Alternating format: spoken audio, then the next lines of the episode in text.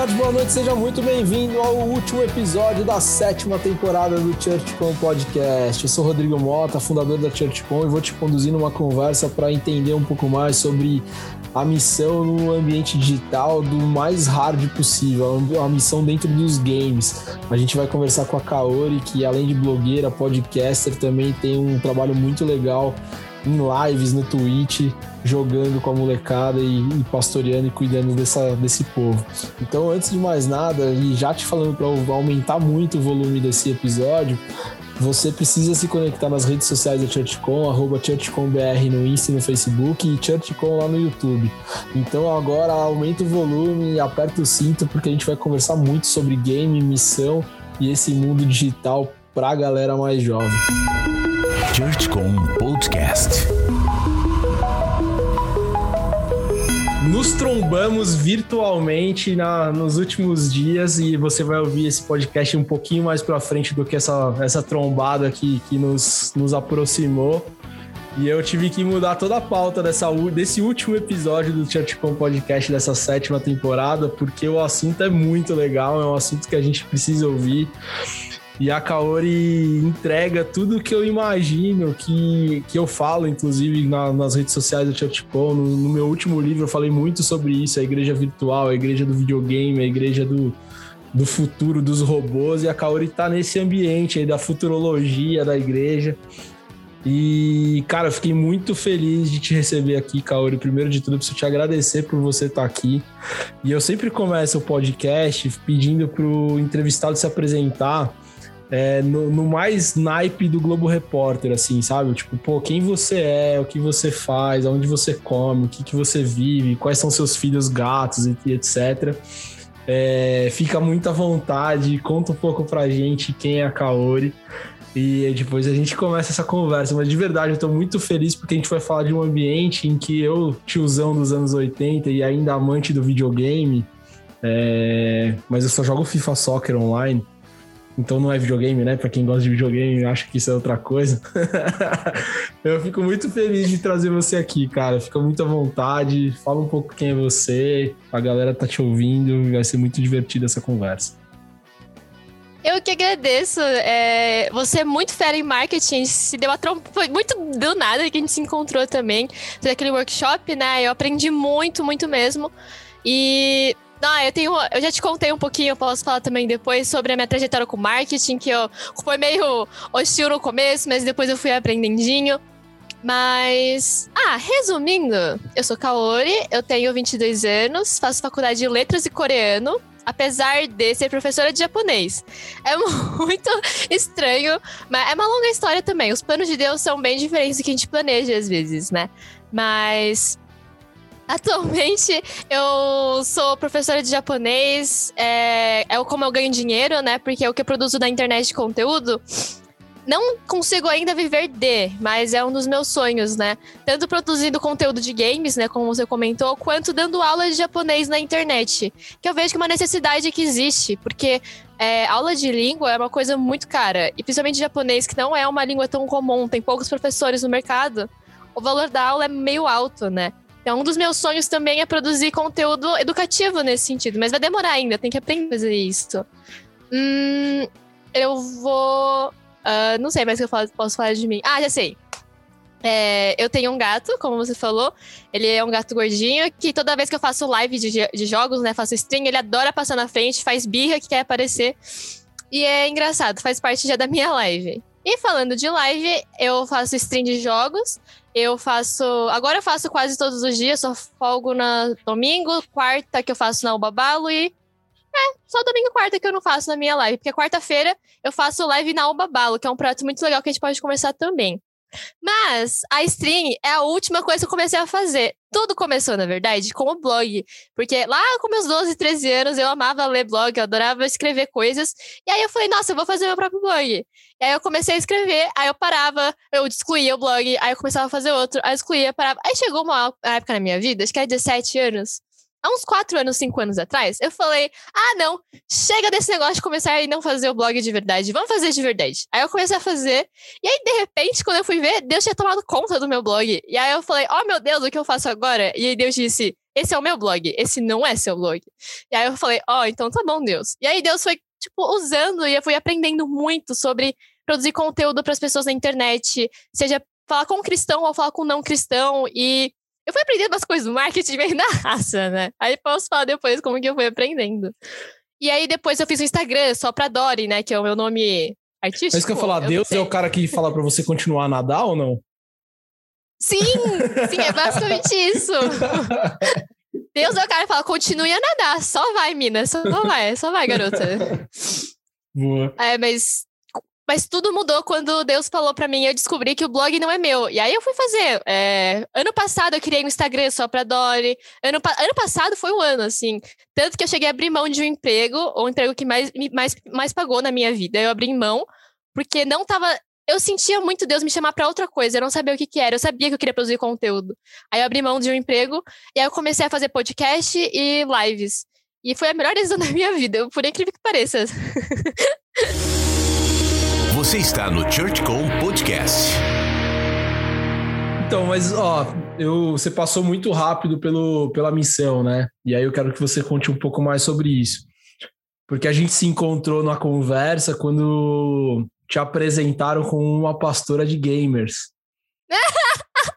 E aí que eu quero que. É, mas é aí que eu quero que você fale. Como que uma, uma pessoa hoje entende que a missão dela tá, na, tá, na, tá no Twitch, tá nas lives, tá nesse ambiente do game. Eu queria que você falasse um pouco mais desse, dessa sua perspectiva, assim, cara, entrei nesse mundo e aí tô fazendo isso, me conta um pouco mais, porque é aqui que é a sacada que a gente vai, vai continuar na conversa, aqui é essa Kaori Pastora Gamer, essa Kaori é, Dori, né, que é, o, que é o avatar pastoreando na, na, internet, é isso. Conta aí um pouco mais. A pastora Avatar.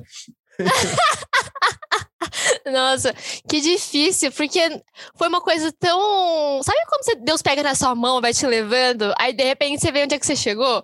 Por exemplo, quando eu comecei, eu vou contar a história, basicamente. Eu tava trabalhando num emprego que um amigo, uma empresa que um amigo trabalhava. E eu tava ok, tava ganhando meu dinheirinho. É, nunca tive, assim, super condição financeira. Então tava tipo, nossa, eu trabalho com uma coisa que não é chata, que eu não desgosto do meu, dos meus colegas de trabalho. Mas é, eu tava fazendo o quê? Tava escrevendo pro blog, é, dando aula de japonês, indo nesse trabalho. E o, eu faço seminário, tava fazendo algumas aulas seminário. E aí eu falei, putz, mano, eu não desgosto desse trabalho, mas, nossa, parece que Deus tá me chamando pra outra coisa. Tem alguma coisa assim me incomodando. Aí meu chefe falou assim: Você quer ficar nesse emprego? Eu falei: Olha, eu não ligaria de continuar, mas querer é uma palavra muito forte, né? E aí ele, a gente fez meio que um acordo, né? De eu pararia de trabalhar e faria o que eu queria realmente fazer, mas que se eu quisesse voltar, eu voltaria pro trabalho, né? É, até hoje é um amigo meu, esse chefe, e ele é cristão também. Foi uma experiência ótima que eu aprendi muito e eu uso hoje também na, na minha vida pessoal e profissional, né?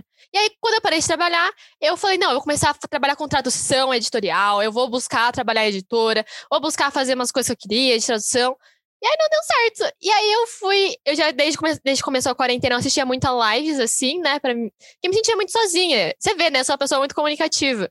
Então, e ficar em casa, trancafiada, apesar de morar numa casa, assim, minha família, a gente tem um quintalzão e tem, tipo, todo mundo mora nesse quintalzão. Tem 12 pessoas morando comigo, mas eu me sentia sozinha. E aí eu comecei a assistir live, interagir com a galera. Eu falei, nossa, eu podia fazer isso, né? E aí eu falei, ah, vou fazer. Eu não lembro direito como que foi a sensação, mas eu falei, não, vamos fazer, vai, vamos fazer. E aí eu comecei a fazer uma live, aí eu fiz duas, eu falei, putz, mano, eu quero fazer isso para Cristo, porque tudo que eu produzo, né, que nem o blog que eu não falo, eu não escrevo sobre qualquer coisa, eu escrevo sobre a minha vida, que implica em Cristo, né? E os jogos, eu falei, mano, eu vou fazer isso para evangelizar, mano. Eu quero encontrar pessoas, eu quero criar relacionamento aqui. Sempre foi essa pessoa de relacionar, né? Então, eu não sei se isso veio no segundo ou terceira vez que eu fiz, ou se foi na primeira. Eu lembro que foi bem no comecinho. E aí, uma amiga minha, né, a, da faculdade, ela me apresentou um, um, cara, que hoje é meu namorado, que faz lives para evangelismo também, como ministério. E aí eu encontrei com ele, ele me ensinou algumas coisas, tipo, técnicas, e foi indo, né? E basicamente a ideia de fazer live de jogos é você ir onde as pessoas estão, que, tipo, o que eu gosto de fazer, o que elas gostam de fazer, jogar jogos. Eu fico conversando com a galera enquanto eu jogo. E aí, uma coisa que eu acho muito importante, que tem que ser um diferencial, que meu meu namorado, a gente se policia muito, é tem muito streamer por aí, né? Os caras que fazem live, que xingam o chat, que xingam os outros jogadores, que tem uma prepotência, assim, tem um, tem um egoísmo, tem uma vaidade, tem todas essas coisas e fazem sucesso. E esses são os ídolos da nossa juventude hoje. Então, nosso objetivo é fazer stream. A gente tem poucos viewers agora, mas nem que seja só um ou dois, é, esse cara não tá assistindo aquele cara que xinga todo mundo, que todo mundo acha graça. Tipo, ai, nossa, o cara é muito. Ele é muito top porque ele xinga todo mundo, então ele é super bom. E não, não é isso. Você não precisa disso para você ser bom. Então, a gente. Uma das, um dos meus objetivos e também meu namorado, quando a gente faz stream, é trazer bom conteúdo pra galera e não dar rage, rage, sem falar errado, rage, que é você brigar com a galera, tipo, xingar todo mundo. Então, acho que o primeiro impacto que a gente quer trazer é esse. E aí depois, é... eu sempre oro antes das minhas lives e falo assim, Deus, essa live não é minha, essa live é sua, é, perdoa meus pecados, me esvazia de mim mesma, enche do Senhor e me dá uma oportunidade explícita de falar sobre o seu amor, sobre quem o Senhor é.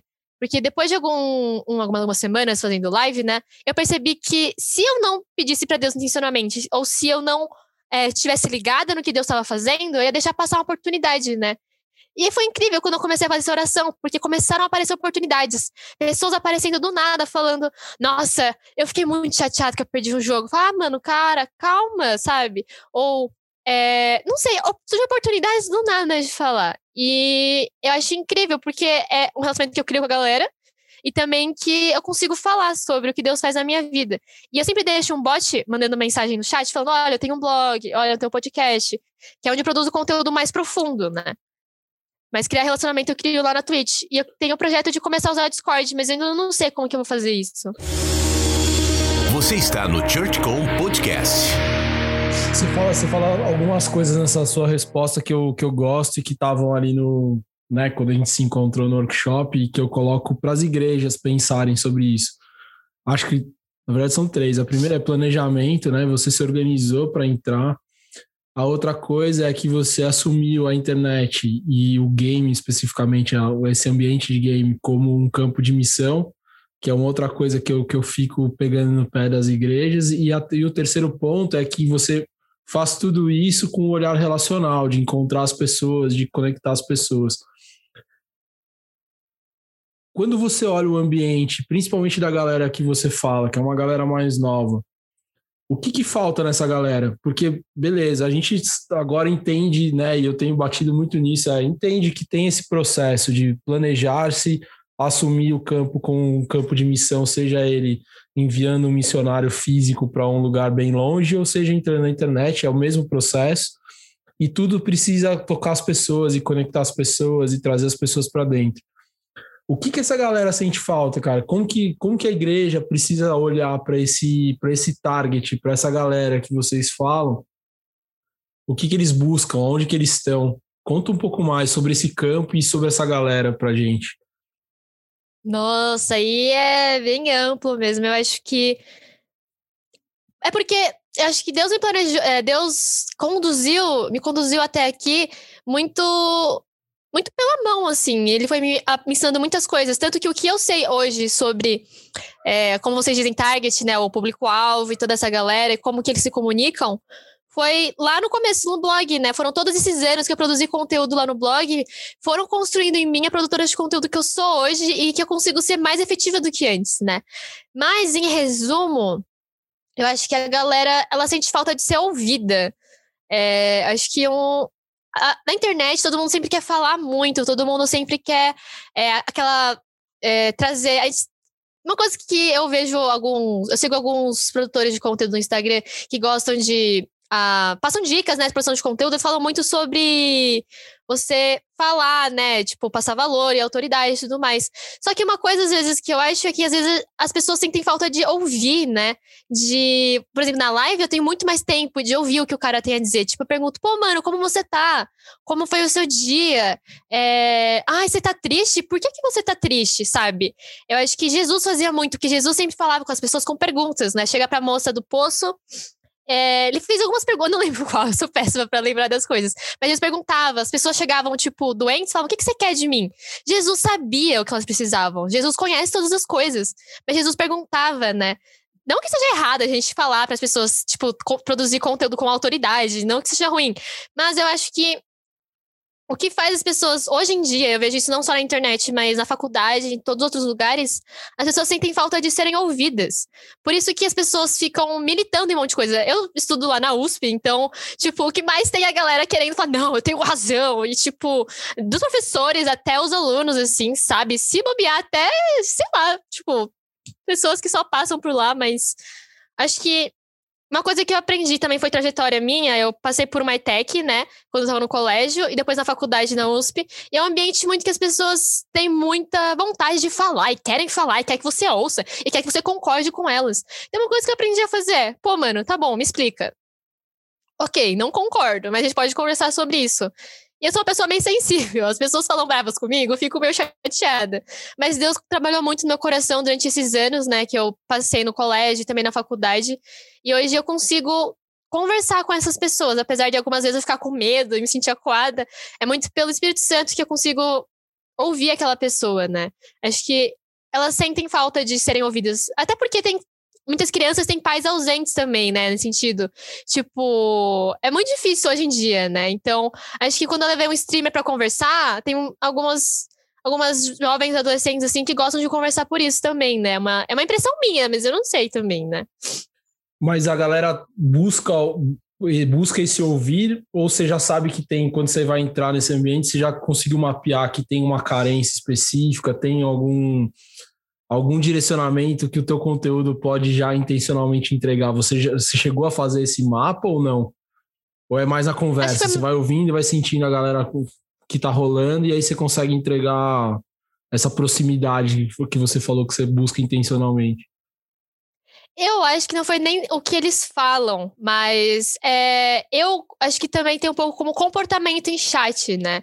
Por exemplo, tem pessoas que às vezes, é, normalmente mais adultos, mais jovens, mais jovens adultos, que mandam mensagem no chat, eu acabo não vendo, né? Quer dizer, eu tô concentrada em alguma outra coisa, eles não ligam. Mas tem os mais novos, os, mas principalmente gente que tá com uns 13 a uns 16 anos, 15 anos, quando a gente não responde, eles ficam chateados. Ou então, se a gente não responde, eles ficam oh, me responde, oh, faz isso. E tem um viewer meu e do meu namorado que vive falando com a gente nas redes sociais, ele adora conversar com a gente, sabe? Então, aí eu levei para um ponto que eu acho que ele precisa ser ouvido. E aí eu levo também uma realidade hoje dos dias de hoje. É o Babalo, que é o projeto que eu participo, né? Que a gente é, comece... o projeto Babalo começou com futsal e na pandemia começou a fazer com jogos. Aí foi quando eu comecei a trabalhar com o Babalo. E aí uma das coisas, dos objetivos da Babalo é a paternidade, né? Por exemplo, tem muitos. É, isso é uma coisa que eu ouço do Maurício e do Dirceu, né? Que são os líderes lá da Babalo, que muitas crianças lá sentem falta da presença dos pais, né? Então, por isso, às vezes, a gente faz essa. É, a gente tem, exerce essa, essa esse relacionamento, mas que é o babalo também, a gente tenta sempre é, aproximar os pais das crianças, porque tem o campeonato. E o campeonato a gente transmite no YouTube, por exemplo. Então os pais assistem as crianças. Teve um testemunho recentemente de um menino falando que o pai assistiu, e aí tem gente falando: "Nossa, meus pais assistiram" e cria relacionamento, né? O que a internet antes servia para separar, né, a criança no seu quarto jogando, e os pais que não têm tanta habilidade com a tecnologia fora, a gente tá juntando, fazendo campeonato que os pais têm narração, os pais entendem o que está acontecendo, né, que seja por cima. Podem torcer pelo filho. O filho sente: "Nossa, meus pais pais estão torcendo por mim. Então a gente, o Babalu usa a ferramenta que era para separar, para juntar, né, a família. Você está no ChurchCom Podcast. Como que é esse ambiente cristão de gamers? Assim, existe já uma formatação de um ambiente? Existe mais gente fazendo isso? Tem igreja entrando nesse, nesse negócio? Ou ainda é muito fragmentado? São iniciativas que são pontuais, pessoais? Você consegue já ver algum movimento nesse caminho? Olha, é, quando eu comecei a fazer, eu falei, nossa, não tem ninguém fazendo isso. Eu vou sofrer muito para aprender como fazer isso, mas eu vou tentar. Mas aí minha amiga apresentou esse cara, que é meu namorado hoje, e aí esse, o meu namorado, apresentou para um negócio chamado coalizão. Eu não sei muito bem sobre coalizão. Eu só sei que são cristãos reunidos que têm como objetivo evangelizar através de jogos. É, eu conheço poucas pessoas, né? Tem a Mocidade para Cristo, que ele é o Hernandes, né? Eles têm um canal no YouTube sobre jogos também, fazem stream lá no YouTube para jogar com a galera. Tem uma pessoa, uma das pessoas mais famosas que eu conheço, né, é o Zemerson. O Zemerson já tá na internet já faz um tempo.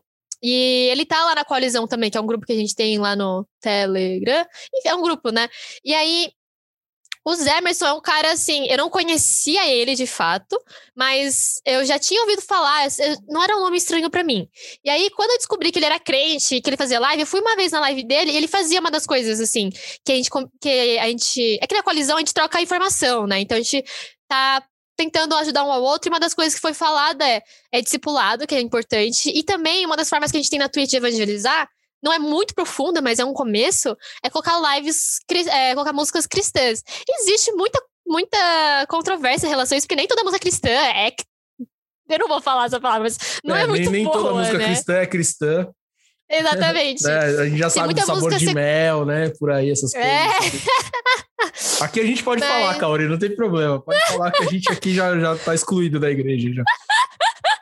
Eu sou meio diplomática, mas sim, sabe? Às vezes eu vejo, encontro muito Cristo em outras músicas. Sabe aquela música do Onde Estão os Anjos de Plantão? Eu não lembro que, que banda que era, mas é uma banda secular. Cara, quando eu ouço essa música, eu sinto muito Deus falando: pô, mano, cadê o meu povo evangelizando? A galera tá chamando pelos anjos e vocês não estão indo evangelizar, sabe? Mas e também a escolha do streamer, tipo, tem que escolher as músicas certas, né? Não vai colocar umas músicas zoadas aí. Tipo, ah, uma coisa muito que os, os streamers que fazem, por exemplo, eu, meu namorado e o Emerson, a gente coloca muito oficina G3, por exemplo. A gente. Que é aquela história também, né? Da música gospel tá muito atrasada, que nem vocês falaram. A música eletrônica acabou de entrar com o Hillsong, e, tipo, só Hillsong faz música eletrônica também. Mas são músicas que é, acho que faz as pessoas despertarem, nossa, isso é música gospel? Por que estão ouvindo música gospel? Ou então eu coloco músicas que, mesmo se não sejam cristãs ou gospel de fato, fazem as pessoas refletirem, né? E. Ou é, basicamente isso. Então é uma forma de chamar a galera. Então tem gente sim, né? Não tá muito. Tem muita gente aí espalhada que eu ainda não encontrei. E eu tô vendo galera mais nova criando conteúdo, como eu te falei. Gente da minha igreja, produzindo TikTok, fazendo Instagram, sendo blogueirinha, sabe? Mas eu fiquei surpresa, porque a menina da minha igreja, mais nova que eu, ela produziu conteúdo super tipo K-pop, essas coisas, e ela toda segunda-feira faz um devocional de um minuto. E eu fiquei tipo, mano, mano, por que eu não faço isso também? eu faço de outro jeito, isso é claro, né? Mas. Então, você, você falou de uma coisa no, no, nosso encontro que eu, que eu queria trazer para cá, e eu acho que esse foi um bom gancho. É, eu falei que eu fazia palestra de comunicação há uns seis, sete anos atrás, falando que isso não era do capeta, né? E provavelmente você passa por isso ainda hoje, né? Como construir esse discurso do de que o game é importante, de que o TikTok é importante para as igrejas? Tipo, pastorzinho, me ouve aqui agora, pelo amor de Deus, deixa a Kaori falar com você, para você entender o quanto isso é importante. Então, como construir né, essa, essa desdemonização, se é que existe essa palavra, de que exorcização das coisas. É, de que a igreja precisa dessa bagaça, ela precisa estar nesse lugar. Os ministérios de, de pré-adolescente, adolescente e até de criança precisam olhar o videogame como uma linguagem. O flanelógrafo acabou, o, o fantoche já não dá mais conta tem, tem outras possibilidades, e a gente fala, quando fala do futuro, que já é um presente, pelo seguinte, cara, um parênteses muito grande. Eu já falei isso em algum podcast lá do, do da década passada, de que, cara, o Estado Islâmico recrutava é, seguidores e. e é, como fala? Bucha de canhão, né? Porque não dá para falar que aquilo lá é soldado, mas soldados para irem para a guerra por meio do videogame, por meio das lives, fazendo isso que a Kaori fazia. Cara, troca ideia, vê que o cara é um cara então lá da vida, ou vem atirar aqui num clube de tiro, começa a ficar amigo. E aí, que tal dar uns tiros de verdade e matar umas pessoas? Né? Então, como, como as igrejas precisam entender e assumir que isso é uma linguagem. Eu acho que esse é, esse é meu ponto, assim, cara, como que a gente vai desdemonizar? Como a gente vai parar de sacrificar os gamers? Como a gente vai parar de falar que isso tira atenção, que isso é um problema? Porque esse é o discurso, né? Ele é sutil. Não, isso aí tira atenção, não, isso vicia as pessoas. Sim, vicia as pessoas, a gente sabe que vicia, tá cheio de gente que, que morre, inclusive, que não consegue parar de jogar. Mas a maioria das pessoas não tá nesse lugar. Então, como que a gente pode entrar nesse ambiente? Como a gente pode ensinar as igrejas a entrarem nesse ambiente? Você está no ChurchCom Podcast.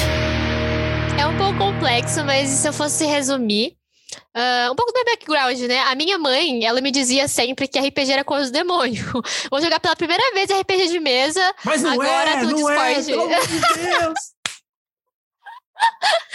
Então, assim, eu sempre gostei muito de jogos de RPG online, porque eu não sei se minha mãe não entendia ou se ela não sabia que era a mesma coisa que RPG de mesa, mas eu sempre joguei muito. E, e é uma coisa que eu escrevi num dos textos, nos meus textos recentemente, é que toda vez que eu começava a me sentir é, desconectada do meu mundo, quando eu começava a me concentrar demais no mundo, esquecer todo o resto ao meu redor, Deus me incomodava muito, Deus colocava um medo assim no meu coração, e eu parava de jogar, sabe? Então eu vejo muita mão de Deus nisso, mas a, o Maurício e o Dirceu da Babalo fizeram um vídeo lá no canal dele. Não sei se posso fazer merchan, né? Mas... Por favor. Esse lugar aqui é um lugar fazem- tão sem regra que você pode vender o que você quiser. Só não pode vender Top Term e Tech Pix. o resto, meu Então tá Deus. bom.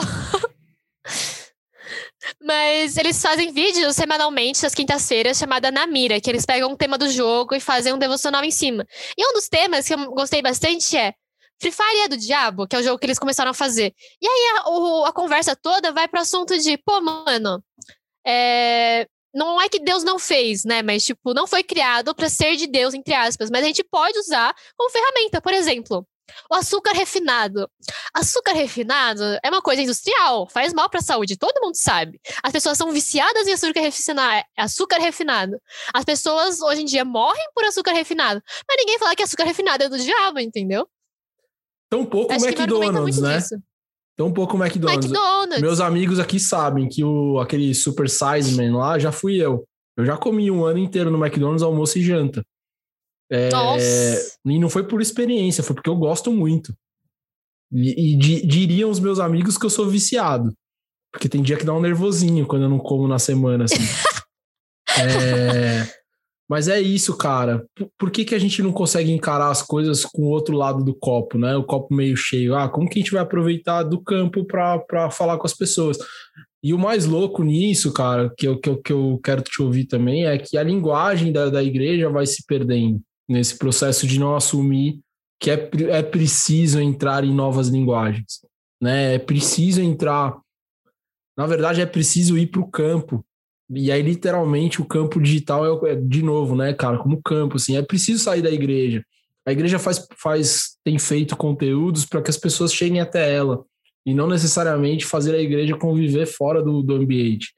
E o digital, quando a gente fica falando como missão, é isso: é, cara, como que a gente vai usar o melhor do Instagram para colocar um, um fragmento de igreja ali? Como a gente vai usar o melhor do Instagram para fazer um TikTok? E aí eu quero falar do TikTok como linguagem para a gente continuar nesse, nesse ponto. Por que, que as igrejas não estão no TikTok e estão deixando, terceirizando para que os adolescentes façam os conteúdos? Por que, que as igrejas estão terceirizando para que os jovens façam conteúdo? E nem acho que esse é o problema da terceirização. Eu acho que a falta de preparo da galera que é o problema. Ou a falta de cuidado da igreja com essa galera que está preparando o conteúdo que é o problema. Né? Por que, que a igreja não entra nesse lugar? Como que você vê isso? Você está num target que está produzindo conteúdo e talvez você sinta essa ausência da igreja caminhando com você, né? Conta um pouco do, do, do teu lado. Eu já passei dessa idade já.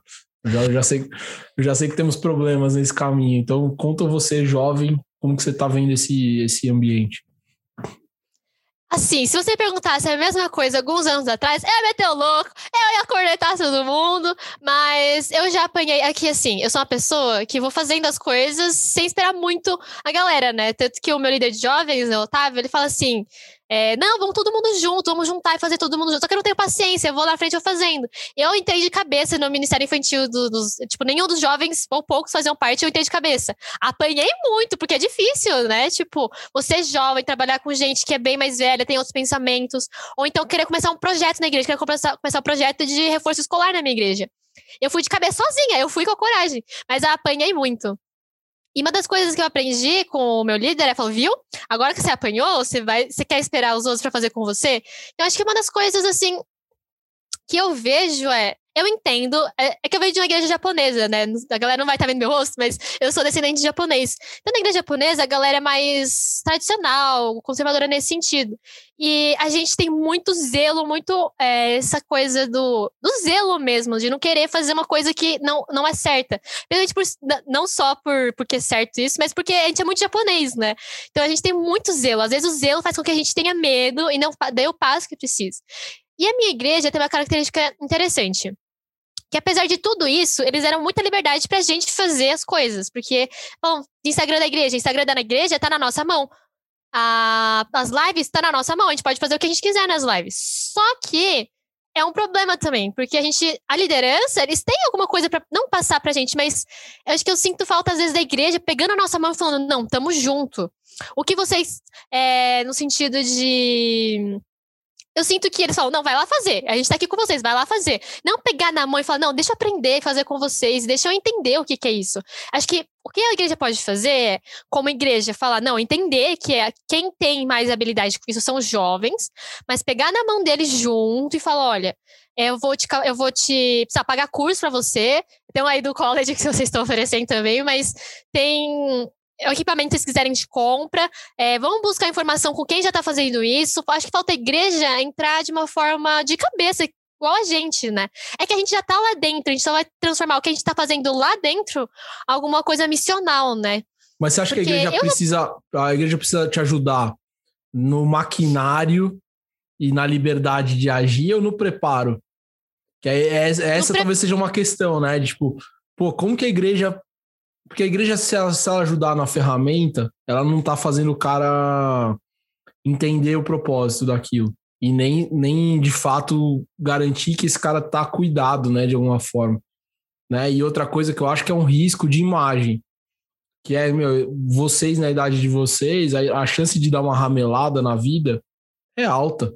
E tá tudo bem né? Se tiver alguém por trás, talvez a gente minimize alguns problemas que, que, vão, que vão acontecer no decorrer da vida. Então, meu ponto é esse, cara. Como que a igreja, ao ser parceira nesse processo, o que, que ela precisa fazer? É pastorear ou, ou ter dinheiro para dar um iPhone para o cara fazer a rede social?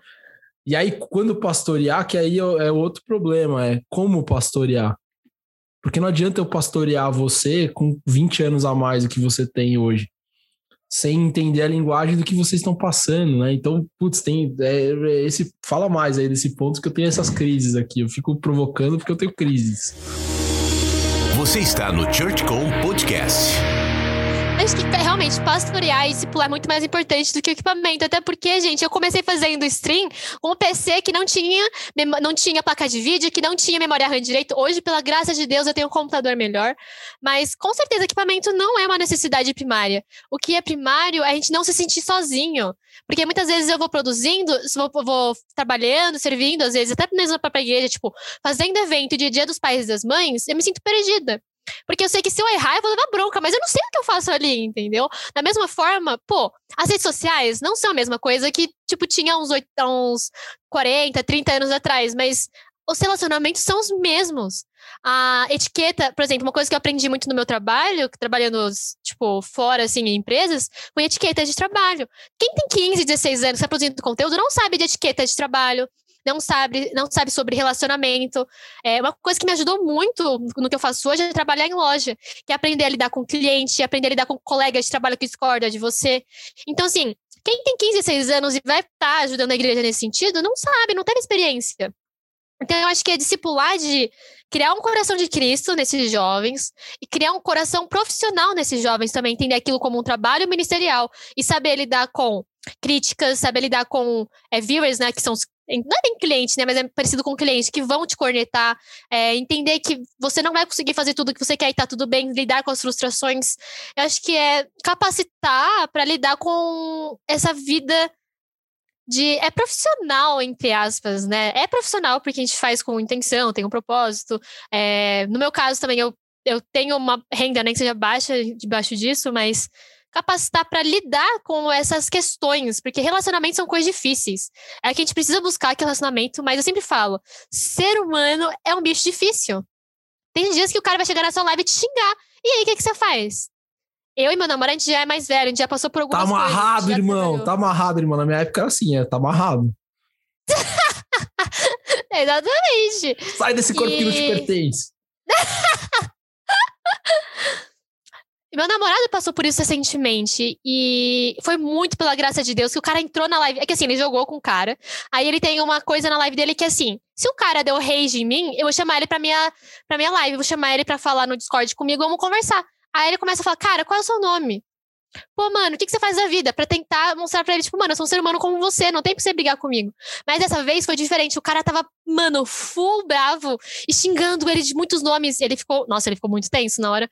Mas no metade pro final, ele falou, cara, é, eu não vou fazer a mesma coisa que você, porque eu tenho Jesus na minha vida e ele tem um cubo tipo, evangelístico, então ele contou a história da salvação.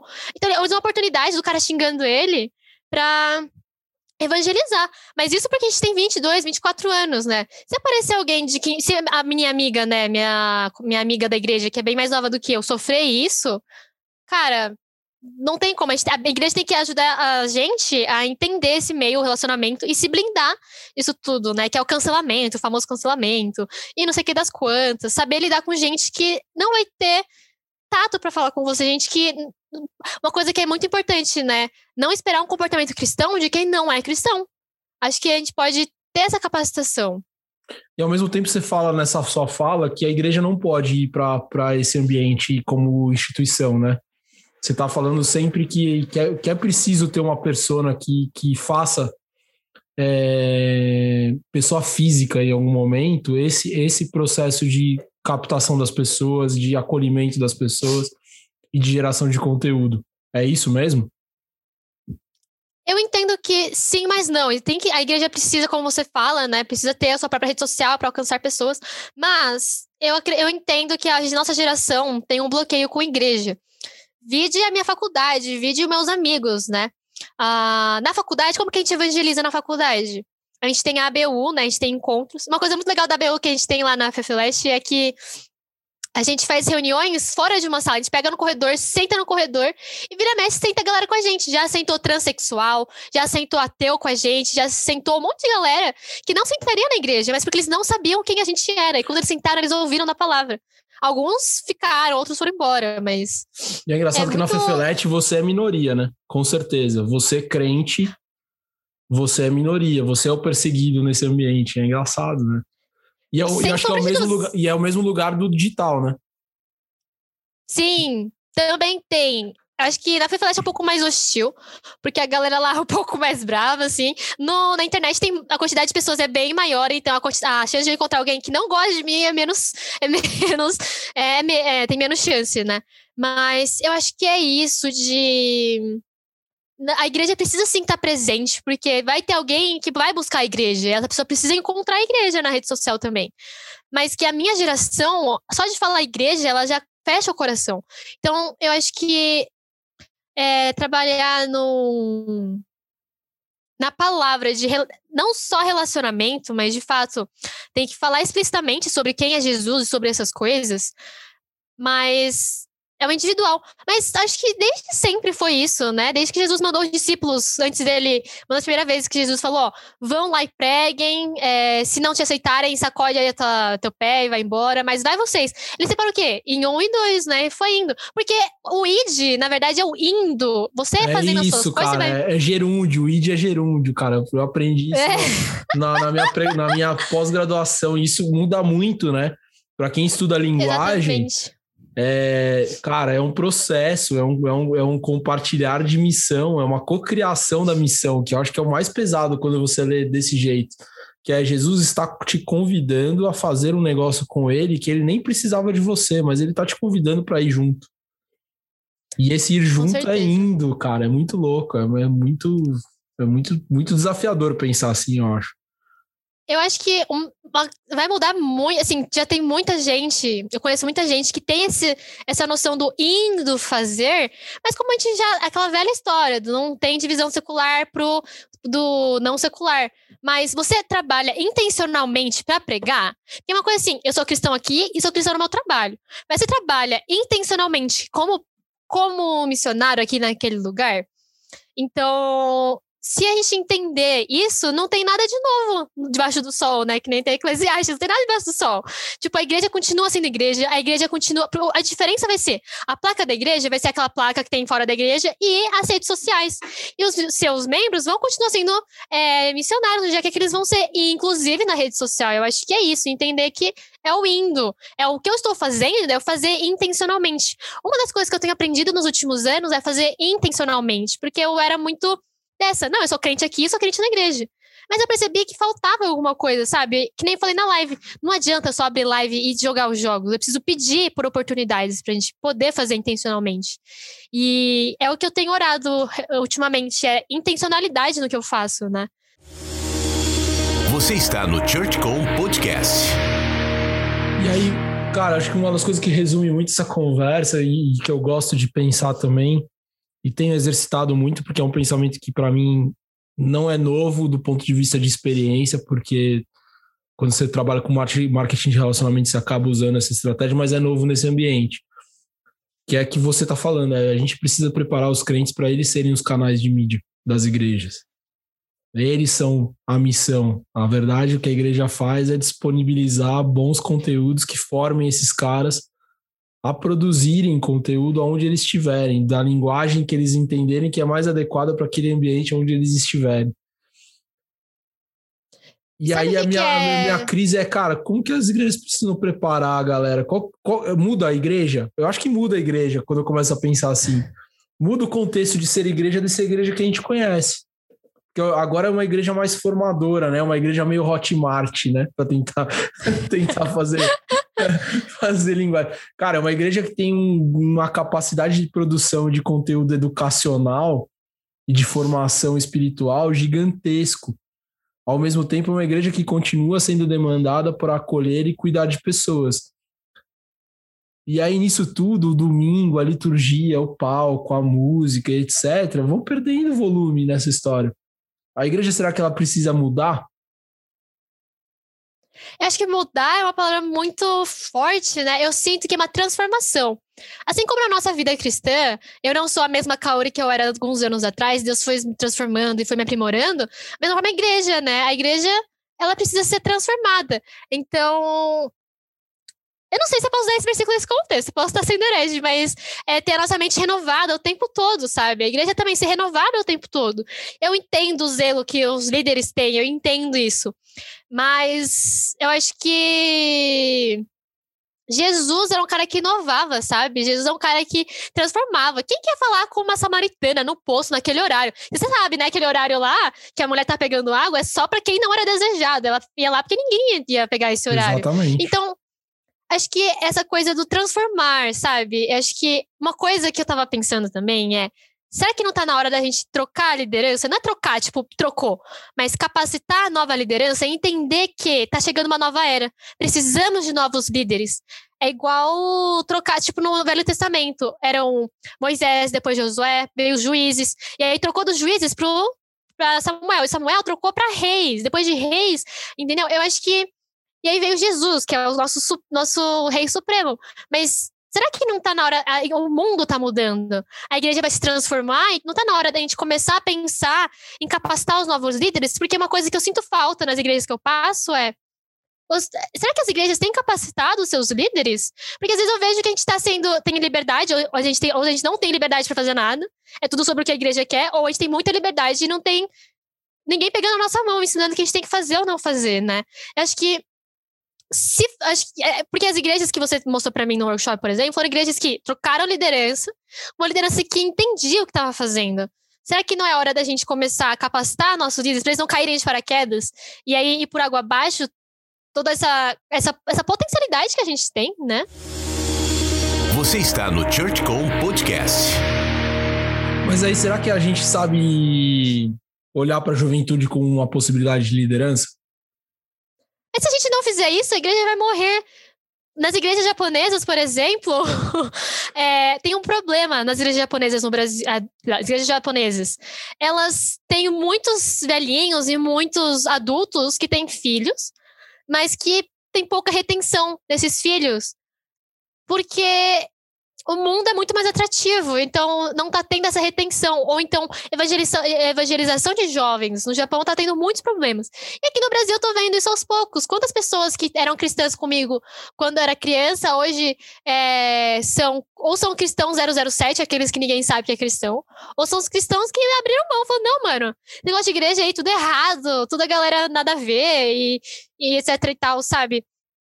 Mas se não houver essa troca de liderança, não tem como continuar, porque as pessoas não vivem para sempre ainda. Se Jesus, quando Jesus voltar ainda, né? A gente vai viver eternamente com Cristo, mas se a gente oh. não capacitar os líderes, quem que vai capacitar os nossos líderes? Quem que vai liderar a igreja de hoje? Pois é, eu tenho uma desconfiança de que há uma dificuldade muito grande de achar que jovens podem liderar é, uma transformação. Eles podem liderar um ministério de jovens no TikTok, essas coisas, né? E estou sendo bem irônico aqui. É, eu tenho muita dificuldade que as lideranças abram mão de suas lideranças para que jovens assumam é, esse lugar de protagonismo. Então, esse para mim é um dado. Mas é um problema antigo. É, é um problema, problema antigo antiquíssimo, isso. Antiquíssimo. Portanto, por tanto acontece que eu fiquei, sei lá, seis anos fora da igreja porque eu não me sentia, eu não me sentia é, acolhido naquele lugar e minhas contestações não cabiam naquele ambiente. Mas beleza. Não via o potencial em você, né? Não via potencial Até em viam, você. mas quando eu tava com o violão lá no palco, ali era, era bem usado. Quando precisava martelar um pallet para fazer um palco, esse tipo de, de visualização era mais comum, como eu ainda acho que é. Só que agora a gente começou a provocar esse, esse burburinho de contestação. E aí eu queria trazer dados nessa contestação que eu acho que são importantes.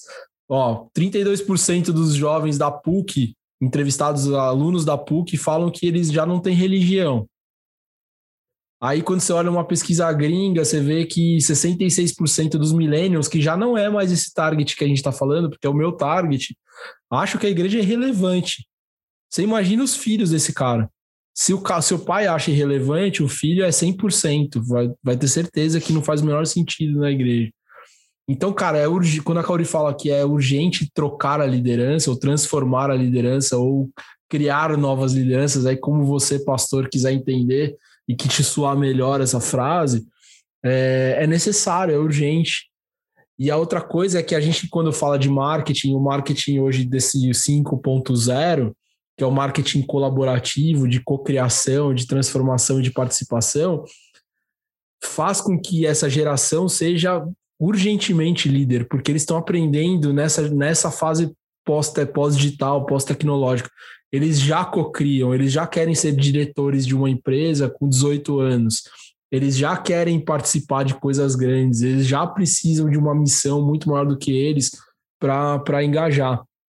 Então, se você está nos ouvindo neste ponto, aguentou a gente conectar a igreja até aqui, é, pense nisso prepare os seus líderes já de criança, porque eles precisam assumir lideranças já como crianças. As crianças podem ser líderes entre os amigos delas para que elas formem né, um movimento social, e aí o pré-adolescente pode ser líder daquele grupo de gamers que vai se juntar e ali vai transformar alguma coisa. E a outra coisa que eu consigo ver nisso é que lideranças é, locais, elas podem continuar sendo locais. Você não precisa criar um líder para ele ser um líder global porque hoje o local influencia globalmente. Então, se o cara começa a treinar localmente a transformar o meio e a influenciar o meio, já já ele chega lá. Mas ele precisa começar hoje.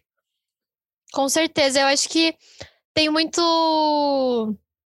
É, tem um livro do, que eu vi o Douglas Gonçalves de Descobre falando, que eu não li ainda, mas é formar heróis, tipo, não eu ser o herói, mas formar heróis na outra pessoa, que é basicamente discipulado para você capacitar outra pessoa para estar tá assumindo, né?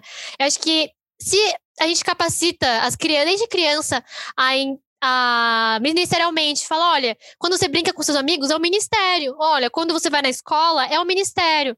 Eu entendia como minha mãe sempre falava para mim, né? Tipo, ai, você é cristã em todo lugar que você vai. Mas a gente pode capacitar também é, a, a, criança entender como ministério, entender que Deus tem um chamado especial para a vida dela. E esse chamado não é só ser cristã, porque a gente sempre fala para as crianças, tipo, Deus quer, Deus te ama e quer te relacionar com você e quer que você seja filha dele, com, se tornando cristão, né? Mas é passivo, não só né? isso. De algum jeito é meio passivo. Exatamente. Não é, o cristão não foi feito para esquentar banco, né? Aquela, aquela velha Velha, velha martelada que a gente dá. O cristão foi feito para ir para fora, indo, indo. Tudo bem que, ó, tem também tem, tem que entender que também Jesus falou, ó, você fica aqui na sua comunidade e prega, ou você vem comigo pregar. Jesus tem vários tipos de chamada, mas é sempre o quê? Falar para outras pessoas. Então, acho que é que é difícil, é uma coisa muito difícil, é uma, uma coisa enraizada, eu acho, já na cultura eclesiástica essa coisa de, não de desconfiar do jovem, eu também entendo que eles têm temor por nós, tipo, não quer que a gente erre, ou porque eles erraram muito, eles têm medo que a gente erre também, ou porque ele, eu acho que é um temor por nós também, mas acho que dá para todo mundo pegar uma mão no outro, pegar a mão de Jesus e falar, vamos que vamos, sabe? Deus está com a gente, Jesus capacita e é isso. Errar faz parte medo... do processo de amadurecimento da fé também, né? É uma coisa que a gente precisa é, tirar um pouco do peso do erro, né? Porque antigamente o cara errava, ele era excluído da igreja, e a igreja hoje, se bobear, o número dos excluídos é tão grande quanto dos que estão sentados na cadeira. Será que é assim que se trata? Ainda mais uma geração que contesta demais, né? Na hora que você Exatamente. tem verdades definitivas no mundo líquido, ela não vai funcionar. E não estou falando que a gente tem que reformatar as verdades. Eu estou falando que a gente precisa ter mais argumentos. E precisa ensinar os falta... argumentos, né? Com certeza, uma coisa que mudou minha vida foi fazer seminário. Eu acho que na minha igreja, no seminário, é um lugar que a gente consegue desconstruir muita coisa. No seminário, os, os nossos professores estão lá para desconstruir. Por exemplo, é, assim, uma coisa bem bobinha é falar: é, sabia que os, os, magos, os seis magos que foram visitar Jesus não eram três? Ou então, coisas assim bobinhas, mas que desconstroem também outras coisas no nosso coração. Acho que eu sou muito grata pela minha denominação, a minha igreja, que a gente tem. Sim, lógico que a gente tem problemas, não é? Tipo, como eu disse, a gente tem problemas também, como eu relatei os dois problemas. Mas eu acho que a gente tem que ter esse ambiente onde perguntar não ofende, que nem fazia o Nicodemos naquele canal no YouTube famoso dele. Perguntar não ofende. Eu acho que antigamente tratava a pessoa que questionava como rebelde. Mas não, a gente sente falta de ser ouvido. Porque tem gente sim que pergunta para provocar, tem gente que pergunta porque quer é, tirar autoridade. Mas já para pra pensar a quantidade de, de, jovens cristãos que têm dúvidas reais e que não podem tirar porque tem medo de se levarem bronca?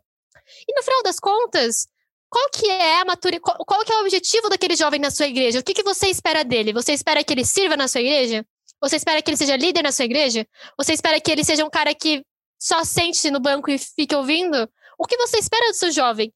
E se você responder para mim que você quer que ele seja líder, então por que, que a gente não está capacitando os líderes da nossa igreja? E aí é um baita de um ponto de planejamento, cara. Você está no ChurchCom Podcast. Sim, tudo que você fizer na sua igreja, primeiro, tem que estar tá lá na essência do, do porquê que a sua igreja existe. A outra coisa é todas as pessoas que entrarem na igreja precisam saber o que, que a igreja espera dela que é outra coisa de comunicação. A comunicação entrega essa, essa, esse processo de contar essa história de, ó, oh, meu, você tá sentado aqui, eu não quero que você ocupe né, um bumbum na cadeira, literalmente, porque para mim isso aqui não importa, você pode ir para a próxima igreja, tá? Tem várias, inclusive na rua, tem 11, né?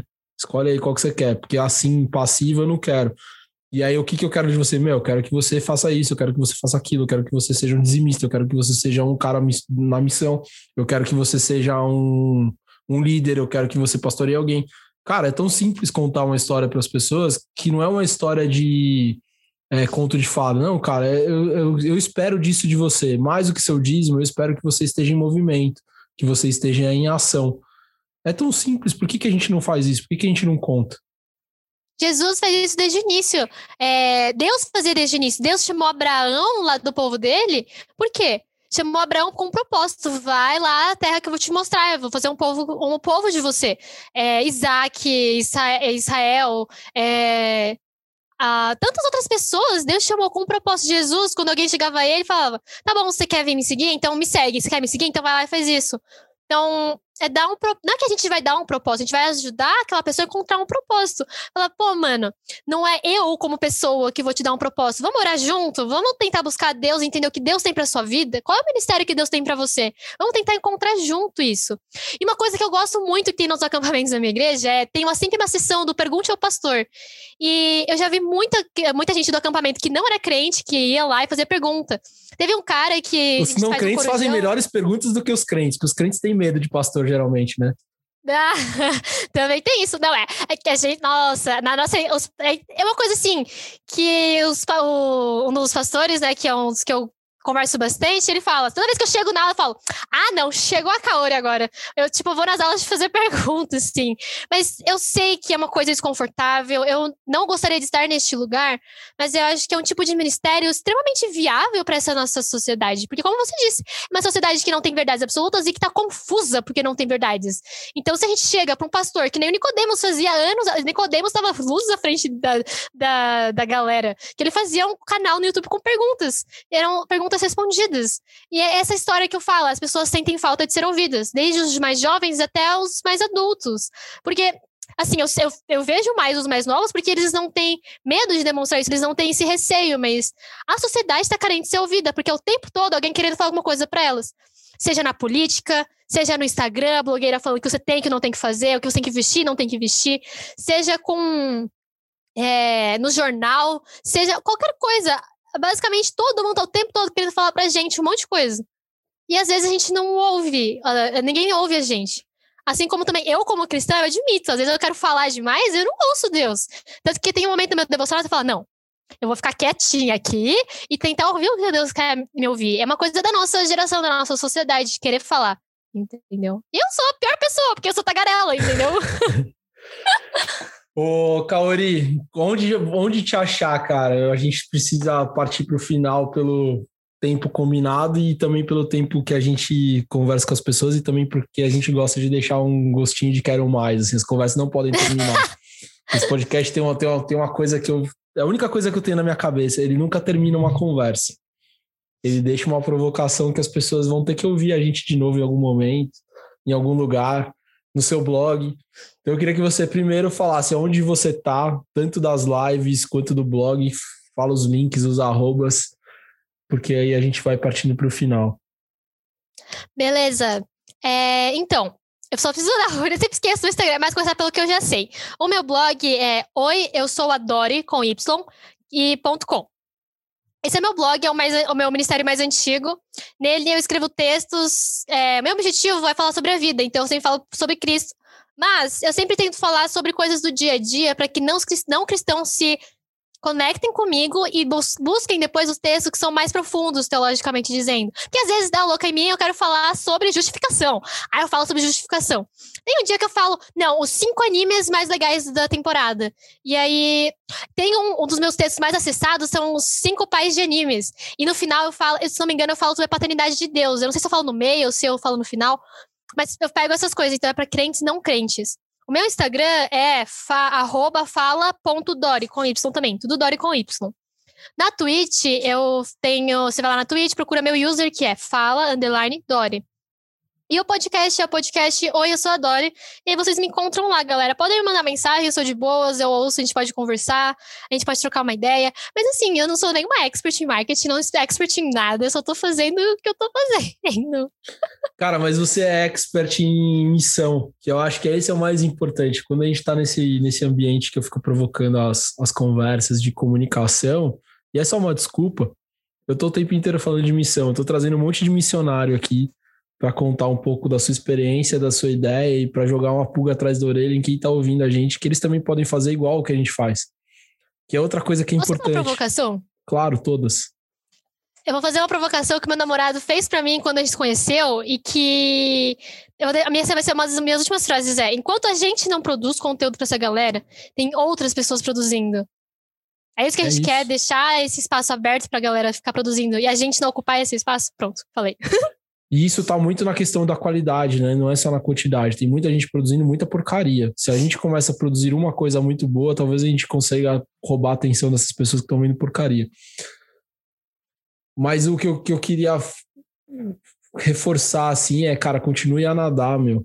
Porque é isso, assim, é esse ambiente onde a gente conversa sobre missão, mais do que comunicação, que é o que eu estava falando ele é necessário porque a igreja deixou de conversar sobre o que ela poderia fazer e talvez nas coisas mais simples em algum momento, né? Os missionários se fecharam no ambiente da, das missões e dos grandes catedráticos do assunto e a gente crente ficou preguiçoso de ficar sentado na cadeira esperando o pastor falar, aquecer nosso coração, com a sensação de que só dar o dízimo fazia a missão.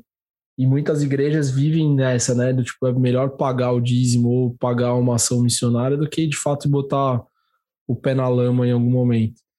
Então a ideia nesse podcast, com você falando sobre a lama digital, o pé na lama digital é isso, para que as igrejas vejam que há possibilidade e que há uma urgência de que a gente olhe para a igreja do futuro. E a igreja do futuro são as crianças de hoje que a gente precisa de alguma forma começar a conversar com elas. Flanelógrafo acabou, é, cara, não, não há nada diferente mais do que ter uma tela, conversar por uma tela, ser atrativo por meio de uma tela para que essas crianças estejam junto com a gente e adolescente, pré-adolescente.